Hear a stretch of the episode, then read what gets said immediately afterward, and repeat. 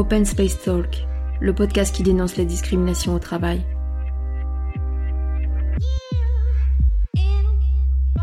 Après une petite pause, Open Space Talk le podcast est de retour avec de nombreux témoignages.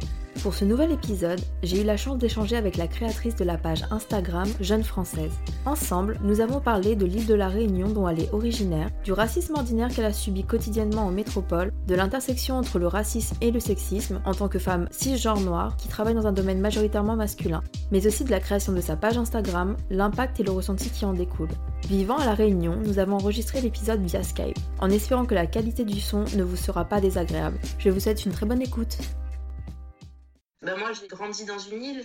Après, j'ai fait mes études en métropole. Et après la métropole, je suis retournée dans, dans une autre île. Je suis revenue en métropole. Je suis allée ailleurs. Enfin, tu vois, j'ai beaucoup bougé. Et, je constate qu'en fonction de là où on est, là où on vient, là où on va, et avec fonction des gens avec lesquels on se retrouve, l'expérience, elle change totalement par rapport à ça. Et, c'est super intéressant, justement, de confronter cette vision bah, des gens qui ont grandi en métropole et des gens qui, ont grandi très loin dans les Outre-mer, en fait. Alors, du coup, quand tu dis tu as grandi dans une île, quelle était cette île?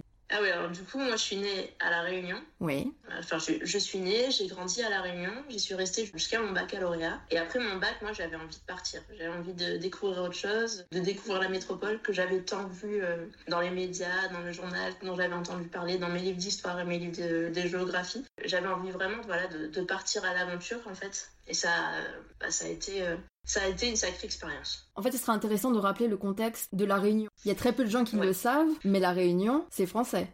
C'est vrai. Il y a peu de gens qui le savent et euh, il y a peu de gens qui, même s'ils savent que c'est français, ils ont du mal à comprendre l'intégration enfin, des départements d'outre-mer de façon générale, hein, pas que la Réunion, dans euh, l'histoire et dans le contexte euh, national. Donc en fait, la Réunion, donc c'est un département d'outre-mer. Donc la Réunion est dans l'océan Indien et c'était une île vierge jusque dans les années 1600 oui. et ça a été colonisé par les Français.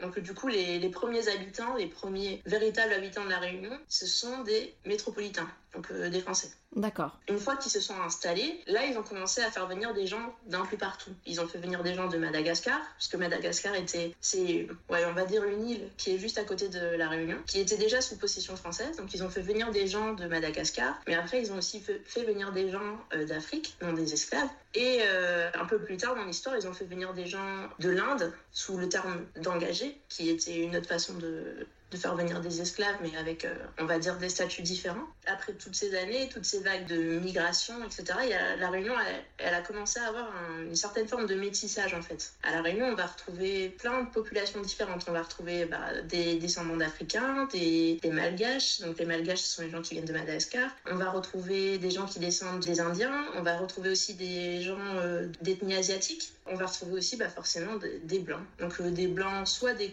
enfin, des descendants de colons euh, qui se sont installés euh, au début de, la colonisation, soit bah, des métropolitains qui, qui sont des expatriés qui sont venus s'installer au fur et à mesure sur l'île. Donc du coup, on se retrouve dans un espèce de contexte avec plein de cultures très différentes, des religions très différentes, tout ça qui se, qui se mixe et se mêle au sein du territoire et qui crée bah, justement un territoire assez particulier pour la Réunion vis-à-vis -vis de ça.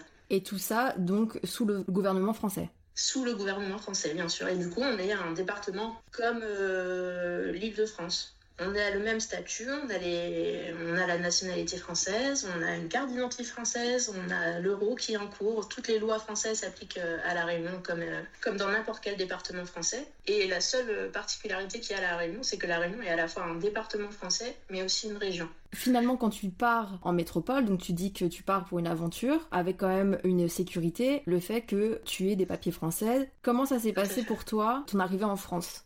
Alors du coup, mon arrivée en France, pour moi, et eh ben même si moi je me considère française et que je me perçois comme française, quand je suis arrivée en métropole, j'ai pas été considérée comme française. Les premières questions qu'on m'a posées après m'avoir demandé comment je m'appelais, etc., c'était d'où est-ce que tu viens? Donc du coup, moi je répondais naïvement, bah, je viens de la Réunion.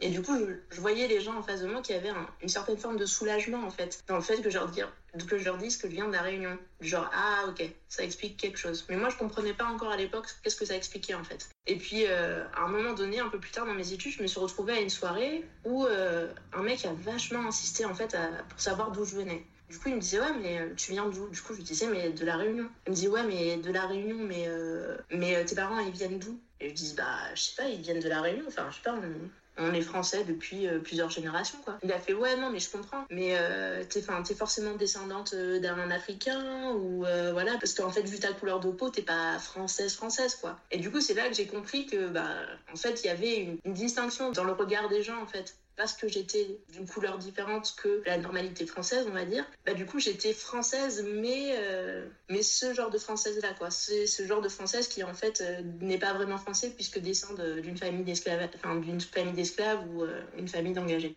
D'accord. Et c'est quelque chose auquel tu es confrontée à La Réunion ou pas du tout? Ah bah, c'est une question que je m'étais jamais posée en fait quand j'étais à la Réunion. Parce que du coup, moi si je prends un exemple quand j'étais en, primaire, dans ma classe, il y avait tout autant bien euh, des Asiatiques que des musulmans, que, que des Arabes, que euh, des, Malgaches, euh, des Comoriens, des Mauriciens, etc. Enfin, il n'y avait pas de, de couleur de peau associé à une nationalité. Pour nous, on était tous réunionnais et on était tous français. Du coup, c'est pas du tout une question qu'on m'a posée quand j'étais à La Réunion, et c'est vraiment un truc que j'ai ressenti que quand je suis arrivée en métropole. Est-ce que ça a eu un impact par la suite, que ça soit euh, au niveau de tes études ou euh, si tu as travaillé en France? Clairement.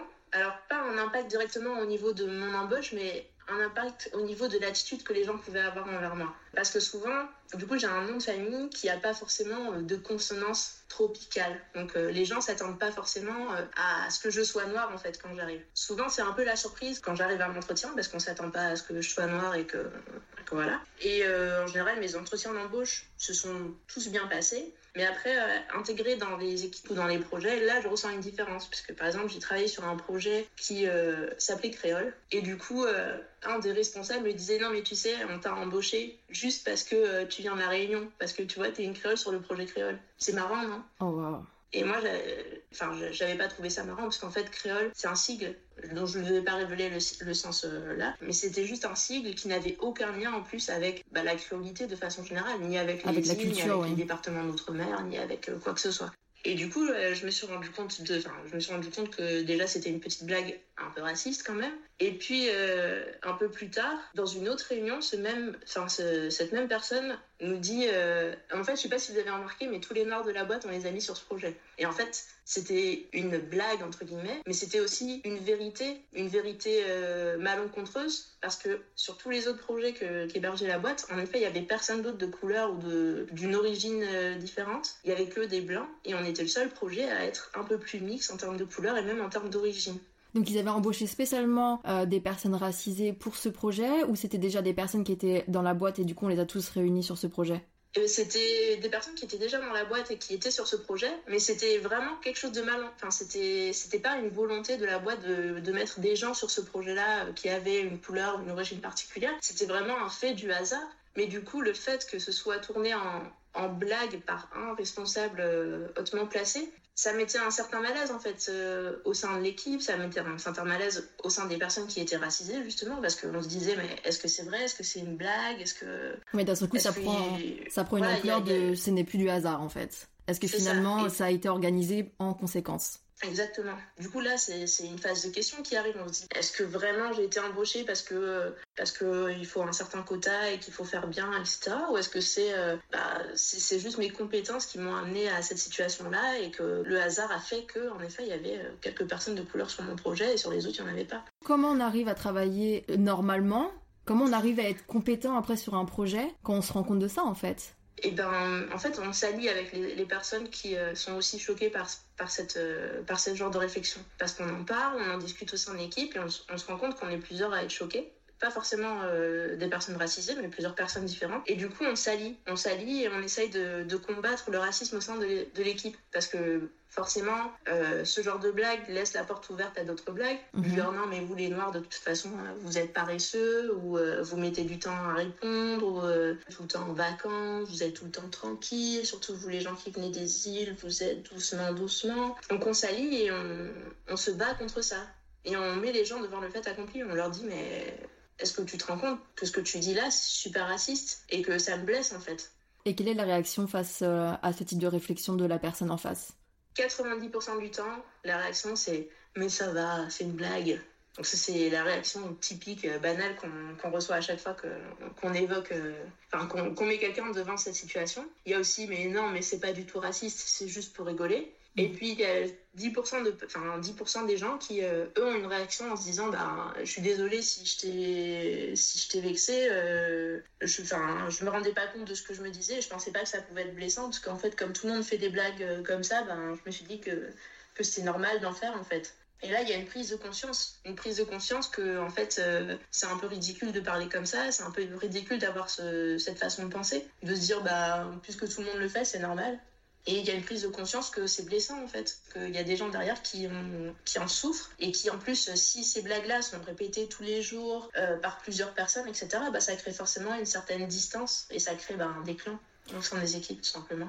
Est-ce que tu crois pas que du coup c'est plus facile d'être entendu euh, quand tu dis à une personne du coup bah non là c'est pas correct ce que tu dis c'est raciste euh, moi je veux pas que tu me dises ça quand vous êtes plusieurs derrière à être alliés et à, le, à le dénoncer que plutôt d'être toute seule face euh, à la majorité qui eux trouvent ça très drôle?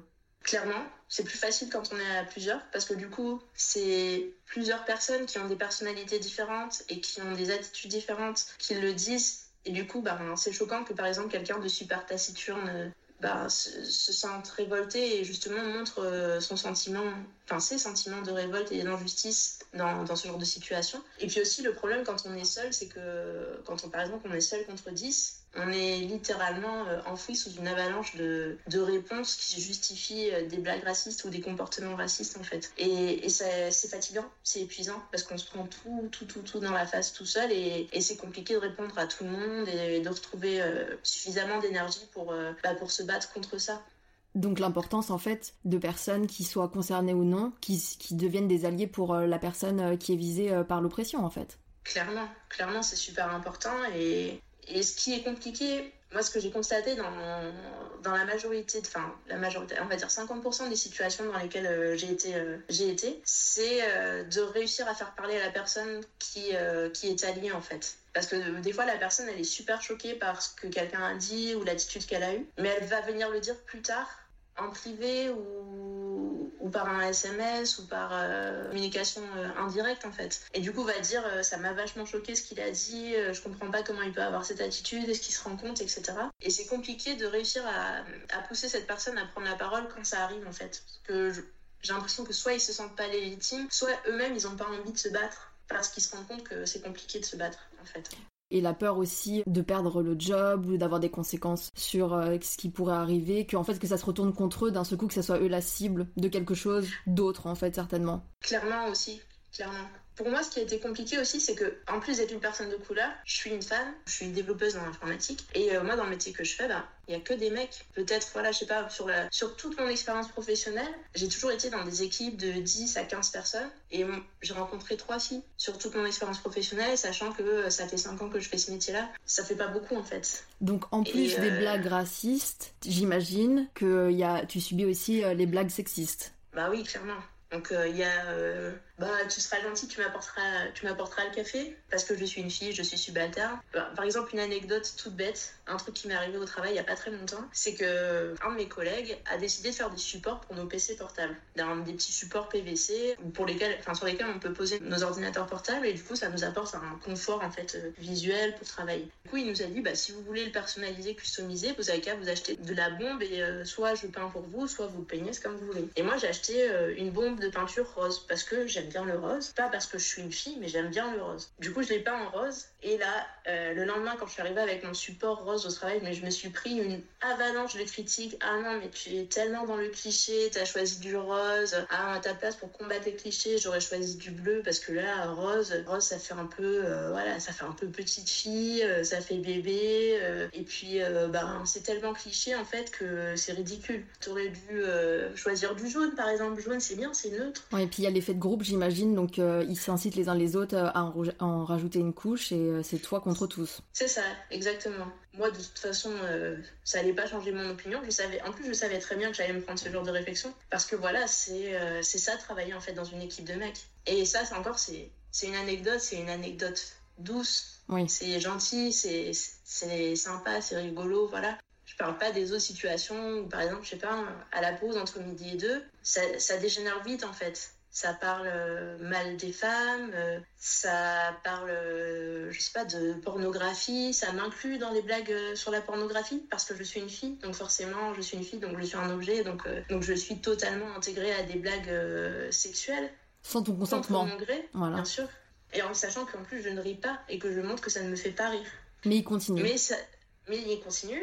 Et à chaque fois, c'est comme, comme avec le racisme. C'est exactement la même situation. C'est mais ça va, on rigole pire, je trouve que les réactions de ça va, je rigole, c'est les mecs qui viennent après la pause me voir et qui me mettent la main sur l'épaule et qui me disent on est vraiment désolé. D'accord, ça c'est intéressant, ça prouve vraiment en fait euh, toute la pression euh, qui se met entre eux, toute euh, l'effervescence qu'il y a quand ils sont en groupe en fait. Alors que désolidarisés de ça, ils redeviennent plus ou moins sympathiques. En fait, du coup, ils ont réellement conscience de ce qu'ils font.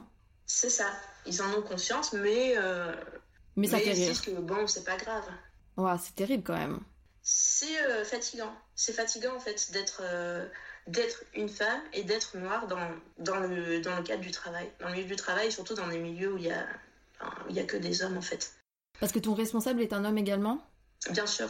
Tout. Euh, alors là, dans la boîte dans laquelle, laquelle je suis actuellement, on doit être une trentaine de personnes et il y a une femme en plus de moi D'accord. Qui, elle, elle est chef de projet. Mhm. Mais on n'a pas du tout l'opportunité de travailler ensemble, ni même d'échanger. Et puis, l'attitude que les collègues ont avec elle est totalement différente de par sa position hiérarchique, en fait. Ouais. Ce genre de blagues, ils ne le font jamais devant elle, ni à elle. Par contre, comme moi, je suis pas, euh, on va dire, euh, hautement gradée dans la hiérarchie de, de mon entreprise. Ben, ça va, je suis, euh, je suis le bon copain à qui on peut faire des petites blagues, quoi.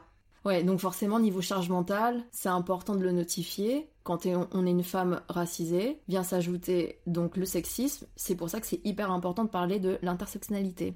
Hyper important de le prendre en compte. Exactement. Par la suite, t'as décidé de rentrer à La Réunion parce que peut-être des raisons personnelles ou parce que justement la métropole c'était compliqué, tu te sentais pas réellement à ta place? Eh ben, il y a un peu des deux en fait.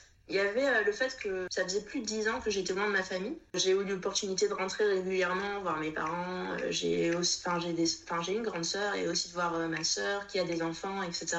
Mais ça me manquait quand même au quotidien de pas les voir, de pas, enfin, par exemple, de pas passer les fêtes de fin d'année avec eux, de rater les anniversaires, etc. Donc il y avait ça qui me manquait. Et puis il y avait aussi le, le côté fatigant en fait de la métropole et, et du racisme. Parce que même si aujourd'hui le débat est beaucoup plus ouvert et les gens sont plus à l'écoute et que même dans la majorité des villes, il y a beaucoup de mixité, beaucoup de gens d'origine, de religion et de nationalités différentes, il y a quand même toujours un truc en fait. Par exemple, mon copain, qui lui est blanc, il s'en est rendu compte assez rapidement que par exemple dans les transports, même si personne ne disait rien, tout le monde nous dévisageait parce que lui était blanc et que moi j'étais noire. Donc dès qu'on se tenait la main, bah, on se prenait des regards. Il a commencé à comprendre ce qu'était le racisme en étant en couple avec toi qui es une femme racisée. Sinon, il n'avait jamais vraiment eu conscience de ça auparavant c'est ça, exactement, parce que bah, je sais pas si on peut dire ça comme ça, mais il avait jamais été en contact avec des personnes de couleur. On va dire qu'il s'était jamais posé la question avant parce que bah, ça ne le concernait pas directement et il n'avait jamais discuté ni échangé avec des gens qui étaient euh, victimes du racisme ou victimes de sexisme, etc. Donc il s'était jamais rendu compte de tout ça et même lui, au bout d'un certain temps, bah, il trouvait ça euh, pesant et fatigant en fait. Par exemple, on vit le racisme au travail, on le vit aussi en dehors du travail, mais on le vit aussi euh, étonnamment dans, par exemple, dans le milieu de la santé. En tant que femme, bah, je dois aller chez le gynécologue parce que je suis une femme noire, je me prends des réflexions chez, la gynéco qui sont euh, outrantes en fait, outrantes, vexantes, etc. Et euh, on a pu comparer avec une amie à moi qui avions la même gynéco. Les attitudes sont totalement différentes. Avec moi, euh, la gynéco, elle était dure, elle était sévère. limite, je me faisais engueuler, moraliser, etc. Alors qu'avec elle, elle était super douce, super agréable, maternelle, etc. Donc déjà, il y a, en fait, il n'y a aucun univers qui est reposant. Donc déjà, il y a ça qui est pesant. Et puis en fait, je sais pas, je peux pas parler pour les autres départements d'outre-mer parce que ça, je connais, je, enfin, je connais pas comment ça se passe ailleurs. Mhm. Mais je sais qu'à la Réunion, j'ai jamais été confrontée à ça dans ma vie, de, enfin, de, mes, euh, de ma naissance jusqu'à mes 18 ans, j'ai jamais été confrontée à ça. Et puis à chaque fois que je rentre, et je le vois clairement, que je tienne la main à mon copain qui est blanc, bah tout le monde s'en fout en fait. Euh, en métropole, on va me regarder super mal, euh, on va me faire des réflexions sur mes cheveux en mode bah tu peux pas te coiffer normalement ou tu peux pas te lisser les cheveux, alors qu'à la Réunion, bah ça va être carrément l'inverse. C'est ah mais pourquoi tu lisses tes cheveux, mais pourquoi tu lâches pas tes boucles, enfin euh, lâche tes cheveux, c'est tellement plus beau, etc. Mhm. Et du coup, il y a la sensation que d'un côté on, on est rejeté et qu'il faut qu'on se lisse et qu'on rentre dans un profil, un, un stéréotype. Et il y a l'autre côté où il y a cette espèce de combat contre justement le stéréotype et on nous force à être nous-mêmes et à vivre euh, sans complexe en fait. Et du coup, c'est ça qui me manquait euh, en métropole. Et après dix ans en métropole, bah, j'en avais vraiment marre et j'ai eu besoin de partir ailleurs et de vivre, euh, de me sentir enfin moi en fait et de plus avoir la sensation de vouloir rentrer dans un rôle et rentrer dans un, dans un stéréotype dans lequel on essayait de me forcer mais dans lequel j'arrivais pas à rentrer en fait. Ce qui est, ce qui est compréhensible et légitime en fait. De simplement vouloir être soi et euh, de pas devoir se justifier. Donc euh, c'est pour ça que t'as décidé de rentrer. C'est ça. Mais ça a pris énormément de temps de me rendre compte que j'étais dans, dans une situation permanente de justification de qui je suis, de ma légitimité à être en France par exemple, ou euh, d'être qui je suis. Énormément de temps puisque j'ai passé beaucoup de temps à euh, justement, rentrer dans, enfin à essayer de rentrer dans ce moule dans lequel en fait je ne pouvais pas rentrer parce que ça me correspondait pas du tout en termes de, de personnalité, de façon d'être, ou même, euh, ou même par exemple de, de comment dire, de physique Oui. de normes physiques, tout simplement. Par exemple, j'ai passé euh, en métropole, quand pendant toutes les années que j'ai vécu en métropole, j'ai systématiquement eu les cheveux courts. Parce que justement, quand je commençais à avoir les cheveux longs et bouclés, je me prenais tellement de réflexions que ça me fatiguait en fait, et que j'avais pas envie de me battre contre les gens, du coup je me coupais les cheveux. Et euh, depuis que je suis rentrée à La Réunion, bah, je laisse mes cheveux pousser et, et personne, personne, personne ne me fait de réflexion sur mes cheveux. Parce qu'en fait, les gens, ça les intéresse pas mes cheveux. Et c'est normal. Ouais. Ça devrait pas les intéresser puisque ça fait partie de moi et, et c'est pas un critère déterminant de quoi que ce soit. Donc en fait en France la, la norme imposée et, euh, et la majorité elle est blanche en fait. Ça se ressent énormément Clairement. contrairement à la Réunion.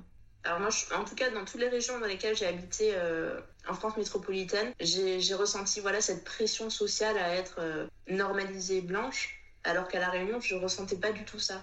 J'ai pas d'écho par rapport à ça parce que c'est vrai qu'on parle peu de la Réunion euh, par rapport euh, à ce genre de choses, contrairement à la Martinique ou euh, à la Guadeloupe où les personnes blanches accusent les locaux de racisme anti-blanc. Est-ce que c'est quelque chose qui se passe à la Réunion? Euh, alors, je vais introduire un autre contexte que j'ai pas forcément bien expliqué au début sur la Réunion. Une analyse que moi je fais de la Réunion, c'est qu'on va distinguer les créoles des métropolitains. D'accord Du coup, par créole, qu'est-ce qu'on entend?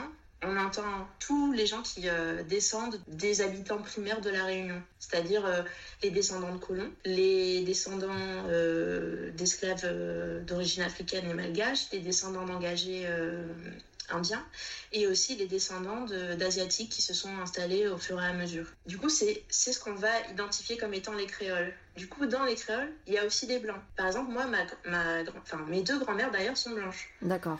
Donc du coup, on peut pas dire qu'il y a un racisme anti-blanc parce que il y a des blancs dans les, dans les créoles réunionnais. Par contre, avec les métropolitains, il n'y a pas de racisme, mais il y a une barrière en fait. Ça dépend, de, ça dépend des gens, ça dépend des métropolitains euh, qui enfin, avec lesquels on a affaire, on va dire. Mais il y a, y, a, y a deux types de métropolitains. Il y a deux types, je généralise. Il y a plusieurs types de personnes qu'on qualifie de métropolitains et qui auront différentes façons de s'intégrer en fait dans l'île. Il y a ceux qui arrivent et qui ont envie de tout changer et qui euh, ont envie de, de faire en sorte que la Réunion ce soit euh, la métropole.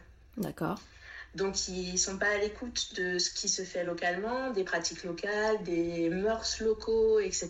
Enfin des mœurs locales, pardon. Ils sont pas du tout à l'écoute des gens et ils, veulent imposer euh, une langue. Parce qu'à La Réunion, les gens parlent le créole réunionnais, mais aussi le français. Donc ils veulent imposer euh, le français.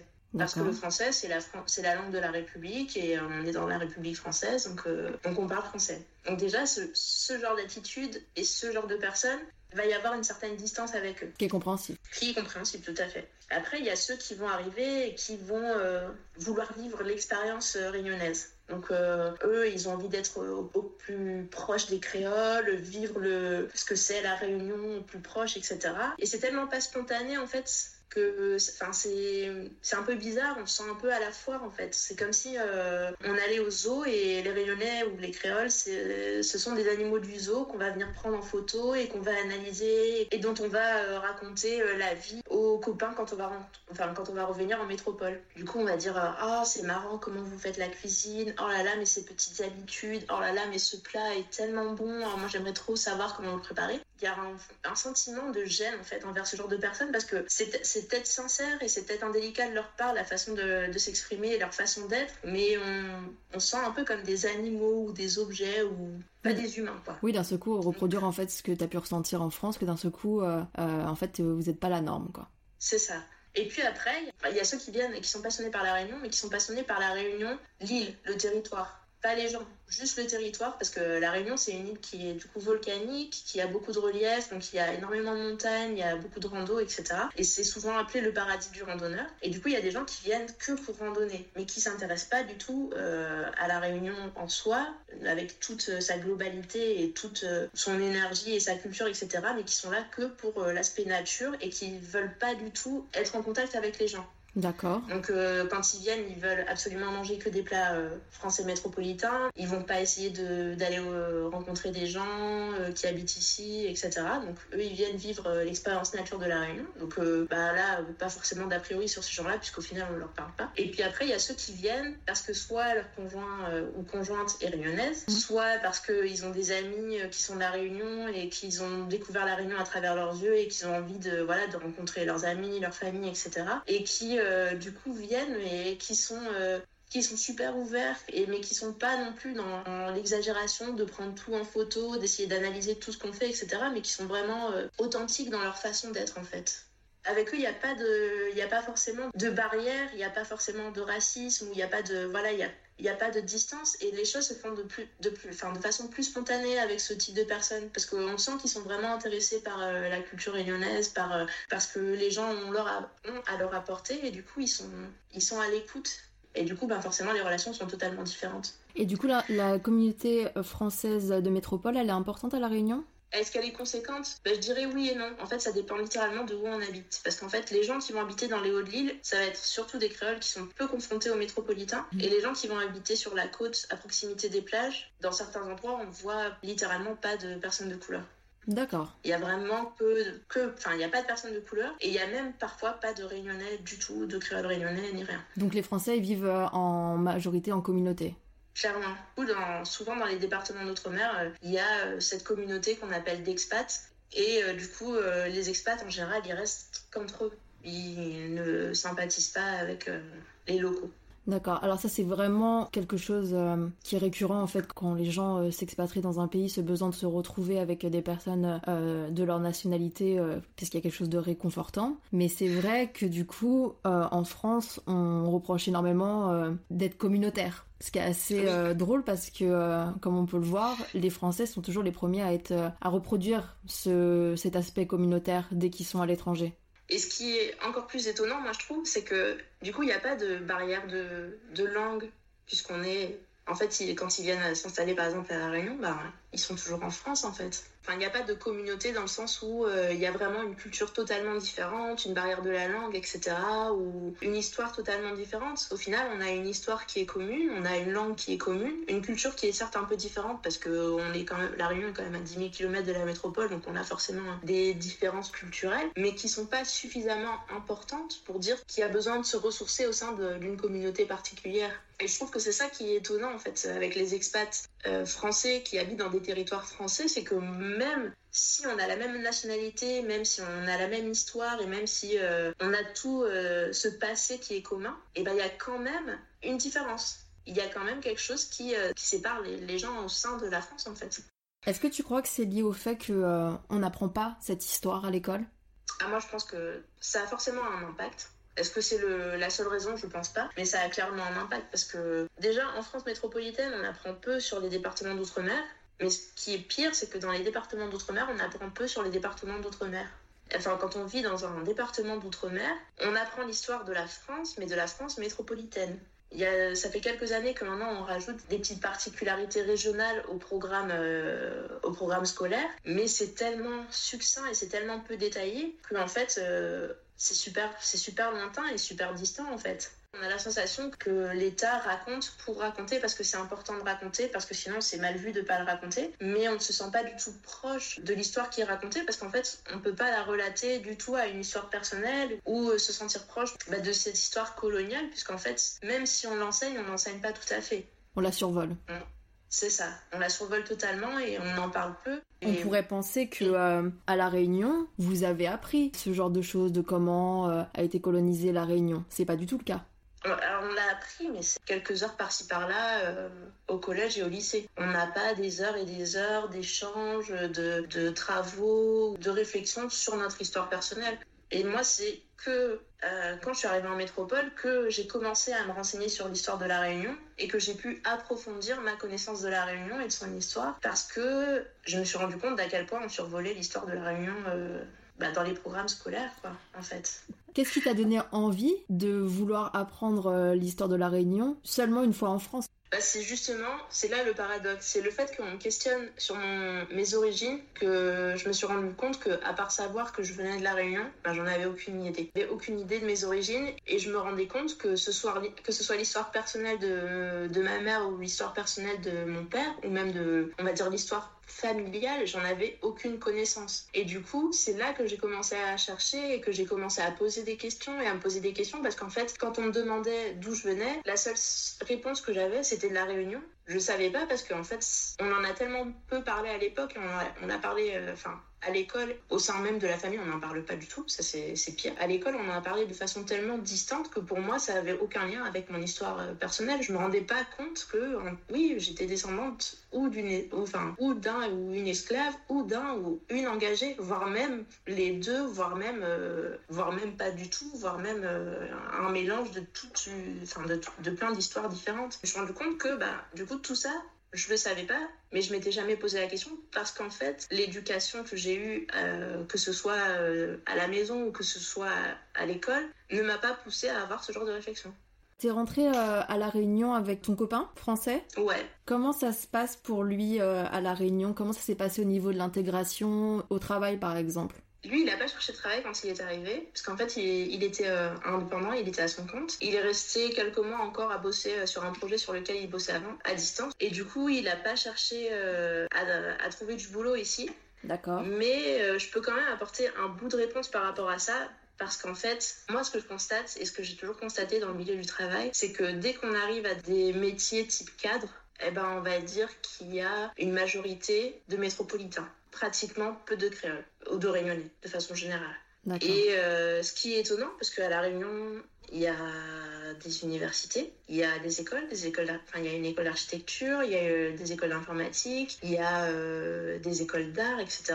Et pourtant, même s'il y a tous ces cursus de formation et qu'il y a de nombreux, nombreux, nombreux jeunes qui sortent avec euh, des diplômes type cadre, donc des masters ou des bacs plus 5, etc. Et ben en fait, on les retrouve peu dans le milieu du travail et on retrouve beaucoup de métropolitains. Et j'ai fini par comprendre un peu plus tard dans mon expérience professionnelle que, en fait, euh, certaines entreprises, si ce n'est pas la majorité des entreprises, avaient pour partie de n'embaucher que des personnes qui venaient de métropole et pas des gens localement. Et en fait, euh, bah, si mon conjoint s'était retrouvé à travailler euh, ici, il aurait été quasiment entouré que de métropolitains. Ou s'il y avait eu des réunionnais dans ses équipes, bah en fait, ça aurait été des, des postes moins qualifiés. Le taux de chômage donc qu'on annonce dans les médias par rapport euh, qui est apparemment assez important à la Réunion, c'est les locaux qui sont majoritairement touchés. C'est clairement les locaux qui sont touchés, ouais. Enfin, il y a très peu de métropolitains qui sont euh, au chômage euh, involontairement. Et, ce qui est bizarre à La Réunion, c'est que souvent, dans le marché du travail, on fera plus confiance à un métropolitain qu'à un réunionnais. Et, c'est triste. Parce qu'en fait, euh, ben moi, par exemple, si je prends dans le cadre de ma famille, j'ai des cousins et des cousines qui sont très diplômés et qui, euh, en cherchant du travail, n'ont rien trouvé et ont fini par se reconvertir euh, en professeur des écoles parce qu'en étant professeur des écoles dans un département d'outre-mer, on est sûr d'être affecté sur le département d'outre-mer, contrairement à la métropole où quand, on devient professeur des écoles, on peut être affecté dans n'importe quel département. D'accord. Et là, ils ont pas mal à prendre des locaux Non, parce que là, du coup, il n'y a, pas de, a pas de sélection, c'est un concours. Le meilleur gagne, quoi. Enfin, les meilleurs gagnent leur place au soleil, on peut dire ça. D'accord. Et donc, est-ce qu'il y a quand même un ras-le-bol des locaux? Il y a un ras-le-bol, mais euh, comme, euh, comme tu l'as compris toi-même, la, société réunionnaise est super complexe en fait en termes de, de structure sociale parce que à la fois il y a un ras-le-bol, mais à la fois les gens vont pas s'exprimer. Parce que à l'école, on nous a appris que si on voulait bien réussir dans la vie, il fallait avoir des bonnes notes à l'école et il fallait être sage et il fallait pas trop ouvrir sa gueule. Il fallait être euh, un bon petit écolier, quoi. Et c'est une attitude, enfin c'est une façon d'être qui euh, a été imposée aussi par l'histoire de la Réunion. Alors ça c'est encore un truc dont on n'entend jamais parler, mais c'est euh, la mobilité. Souvent c'est un truc qui a commencé en fait dans les années 80. On envoyait tous les jeunes en métropole pour euh, remplir des emplois qui étaient inoccupés en métropole. Donc c'est pour ça souvent qu'on retrouve plein de, de gens des outre-mer qui, qui travaillent soit dans les hôpitaux, qui travaillent à la poste, etc. Parce qu'en fait c'est un dispositif que l'État a mis en place de prendre des gens dans les Outre-mer et de les envoyer. Euh, dans les administrations françaises. C'est ça, dans les administrations françaises, exactement. Sauf que ce dispositif a été un peu détourné dans le sens où dès que quelqu'un gênait ou qu'il il ouvrait un petit peu trop sa bouche, ben, on le forçait à s'en aller à travers ce dispositif. D'accord. Du coup, il y a eu un espèce de sentiment de peur qui s'est installé chez les gens ici et qui disait que si tu ouvres trop ta bouche, en fait, on va t'envoyer loin de ta famille et loin de tout. Aujourd'hui, on se rend pas compte de ce que c'est d'être loin de sa famille et loin de tout parce qu'aujourd'hui, on vit dans un monde qui est très digital où c'est facile d'être en contact avec euh, des gens à n'importe quel côté, enfin n'importe quel endroit sur la planète. Donc on peut voyager facilement tout en étant proche de sa famille à travers le téléphone, WhatsApp, Skype, etc., les, les réseaux sociaux. Sauf qu'il y a 20, 30 ans, ça, ça n'existait pas. Donc quand on part ben, on partait en fait. Et on n'était pas sûr de revenir. Donc les gens qui étaient installés ici depuis leur naissance et qui avaient toute leur famille ici installée depuis leur naissance aussi, ils voulaient pas se retrouver euh, à devoir euh, ben, quitter leur euh, leur famille, leur confort, mais quitter leur, cocon et aller euh, s'expatrier dans un endroit qu'ils connaissaient pas, qui leur était totalement inconnu, etc. Et d'où euh, les gens qui pouvaient revenir revenaient en parlant de racisme, en parlant de la vision que pouvaient avoir les Français à l'époque sur euh, les, gens qui venaient des Outre-mer ou les gens de couleur, etc. Donc c'était un vrai sentiment de peur. Et du coup, par exemple, mes parents, souvent, ils me disaient, bah, si un professeur, tu trouves que c'est injuste ce qu'il t'a dit, tu, tu dis rien et tu te tais. Du coup, en fait, on apprend à se taire. Et du coup, ben, le, le ras-le-bol, on le ressent, mais on n'en parle pas. Donc il y a une espèce de menace et de peur par rapport euh, à, la à la métropole. C'est ça. Et pourtant, aujourd'hui, ce dispositif, il n'existe plus vraiment. Mais c'est dans l'inconscient collectif. Cette éducation, en fait, elle, est toujours là et elle n'est pas forcément toujours perpétuée, mais euh, dans la génération dans laquelle moi je suis, bah, c'est toujours quelque chose qui existe ils vont exprimer leur, leur album, mais ça va être dans l'intimité du cocon familial. Ça va pas être. Il euh, y a personne qui va. Enfin, il y a très peu de gens qui vont prendre le micro ou s'accaparer les réseaux, prendre les réseaux sociaux et, essayer de, de, donner leur voix. Et je pense que c'est aussi pour ça que, comme tu disais, on entend peu parler de ce qui se passe à La Réunion. Bah, ça découle aussi de, de, ça, en fait, de ce genre de, de situation et d'éducation qu'on a eu. Alors, ça me permet de rebondir sur la, la question euh, suivante c'est que j'ai pu voir qu'il y avait un, je, on peut pas appeler ça un parti parce qu'il n'y a pas vraiment de politique, mais il y a un groupe de personnes, en tout cas, qui, qui souhaiteraient l'indépendance de la Réunion, qui, ne qui souhaiteraient ne plus faire partie de, de la France. Ouais. Du coup, c'est quelque chose qui est conséquent à la Réunion, ou finalement qui est très peu entendu et très peu suivi, et euh, qui n'a pas réellement de répercussions. C'est quelque chose qui est très peu entendu et très peu suivi, et qui a vraiment littéralement aucune répercussion. Par contre, ça n'empêche pas qu'il y ait des mouvements militants localement qui se battent, par exemple, pour la langue créole et pour la culture créole, pour le maintien de la langue et la, culture, enfin la préservation du patrimoine local en fait. Et ça par contre c'est quelque chose qui est assez fort. Pourquoi c'est fort? C'est parce qu'encore une fois, une, une, spécificité de l'histoire de la Réunion, c'est que suite à la période de l'esclavage et de la départementalisation de la Réunion, etc., il y avait beaucoup de choses qui étaient interdites. Et parmi les choses qui étaient interdites, il y avait notamment la pratique du maloya, qui est une musique enfin c'est un style de musique local qui descend des esclaves. Et c'était interdit jusque dans les années 80 de jouer cette musique. Ok. Jusque dans, les années 80. Donc c'est pas. C'est quand même assez récent, ouais. Euh, c'est pas si. C'est pas si vieux en fait. C'est tout récent. Et c'est grâce euh, justement à, des militants de la culture euh, réunionnaise, etc., que cette musique a retrouvé sa liberté en fait. Du coup, quand on se rend compte de toutes ces petites choses qui servait à tenir la réunion en fait sous une forme de, de tutelle ou de enfin, j'arrive pas à trouver le mot euh, qui va bien pour, euh, pour expliquer ce que je veux dire, mais du coup, on comprend que les Réunionnais, bah, ils ont pas envie d'être détachés de la France mais ils ont quand même envie d'avoir plus de place pour leur culture. Ce qui est légitime. Mais ce qui est, compliqué dans, un, dans une réflexion nationale, parce qu'en fait, quelle est la place de la culture locale dans un contexte national? Il n'y a pas longtemps, il y a encore eu un débat, justement, puisque apparemment, euh, alors j'ai pas tout suivi, mais il y a eu une réunion au rectorat de la Réunion où euh, il y a eu des échanges entre les participants en créole. Et le recteur était totalement contre le fait que les gens parlent en créole, même si c'était euh, des échanges qui apparemment avaient pris un peu, pris, pris un peu d'ampleur d'ampleur exactement et que les gens je pense qu'ils parlaient en créole juste parce que ils s'exprimaient avec le cœur et, que euh, et ça a fait un débat en fait parce que du coup euh, le fait que le recteur réagisse à l'emploi de la langue créole euh, dans une réunion et que pour lui ce soit très mal vu et que ce soit limite interdit de le faire, bah, du coup, quelle est la place en fait de la langue créole ou même de la culture créole dans le contexte national?